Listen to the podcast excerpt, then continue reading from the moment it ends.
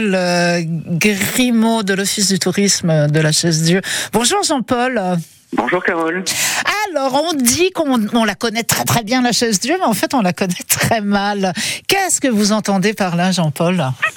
Ben en fait, je pense que tout le monde pense connaître la chaise Dieu, mais en fait, on la méconnaît. C'est-à-dire que la plupart des gens qui visitent ici disent ah mais la chaise Dieu, on connaît, on connaît certes l'église, ce qu'on appelle l'abbatiale, mais on ne connaît pas ou mal l'abbaye, c'est-à-dire l'ensemble des bâtiments et on ne connaît pas surtout ce nouveau parcours de visite muséographique qui a été inauguré il y a pas très longtemps, en 2019, et qui permet vraiment une découverte tout à fait exceptionnelle de, des différents lieux de l'abbaye et, et, on peut les citer, euh, euh, bien sûr la danse macabre, la salle de l'écho, les tapisseries, on peut revenir un petit peu dans le détail, mais c'est vraiment l'objet d'une visite de deux heures. Ah, ah Et les tapisseries, les tapisseries euh, on les voyait pas avant, on les, on les retrouve maintenant euh, dans ce nouveau parcours? Alors justement, la, plupart des, gens connaissent la chaise 2 et disent mais les tapisseries, on les connaissait dans l'église, uh-huh. dans l'abbatiale.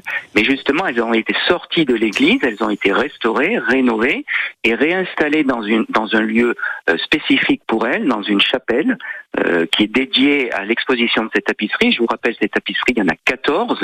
Il y en a 12 qui sont qu'on appelle les tapisseries de cœur, qui étaient dans l'Église donc et qui représentent des scènes de la vie du Christ avec l'Ancien et le Nouveau Testament.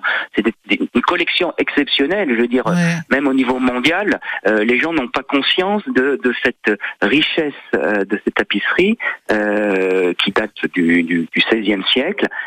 voilà, et on les voit aujourd'hui à, à, portée de, à portée d'œil, j'allais dire, dans des conditions tout à fait exceptionnelles, comme on ne les voyait pas avant. En plus, la restauration a permis de retrouver euh, les couleurs chatoyantes, de hmm. retrouver euh, ce qu'on ne voyait plus. Très beau.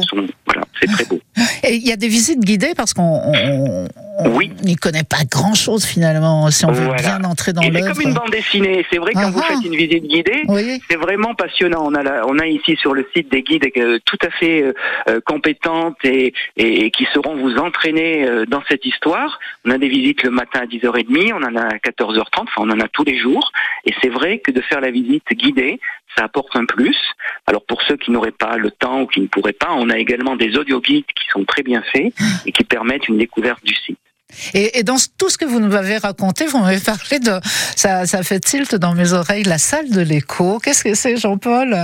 Alors la salle de l'écho, beaucoup de gens connaissent parce qu'en fait c'est un, une sorte, c'est un curieux phénomène acoustique. En fait, c'est une pièce si on se met dans deux angles opposés et qu'on murmure, et eh ben la ah. personne qui est de l'autre côté va entendre ce que vous, vous, allez lui dire sans que par exemple la personne qui sera au milieu de la salle entende la conversation ou la discussion. Donc ah, il y a un côté assez ludique et, et, on peut chuchoter et en fait c'est un phénomène acoustique assez assez surprenant. Oui, c'est comme si le son partait, euh, on ne sait pas où, hein, et, on entend de, de l'autre côté. Voilà. Donc il y a, tout, y a on peut dire des secrets sans que les gens les entendent.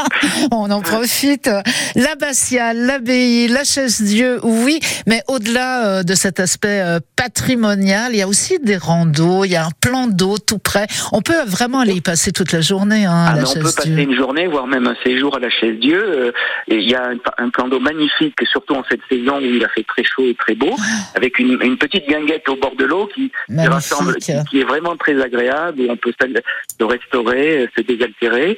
Et puis la chaise-dieu, c'est aussi bien sûr des forêts, beaucoup de possibilités de, de randonnée pédestre, ah, de VTT. Ah. Euh, il y a le train touristique à Grivap également. Mhm. Euh, il y a vraiment beaucoup de choses à faire. Euh, et alors, je peux que conseiller à vos éditeurs de venir nous rendre visite. On peut vraiment y passer toute la journée, même et même un week-end au-delà, absolument. Toutes les infos, d'ailleurs, c'est très bien ficelé hein, sur votre site internet www.chaise-dieu.fr. Vous restez avec nous, Jean-Paul Grimaud, parce que si on parle de la chaise Dieu, ben, on peut pas parler de la chaise Dieu sans parler du festival de musique classique et c'est très très bientôt. Ce sera au mois d'août. On se retrouve dans quelques instants euh, euh, sur France Bleu, Saint-Étienne-Loire, Jean-Paul Grimaud de l'Office du tourisme de la Chaise Dieu. On se retrouve après Zazie sur France Bleu Saint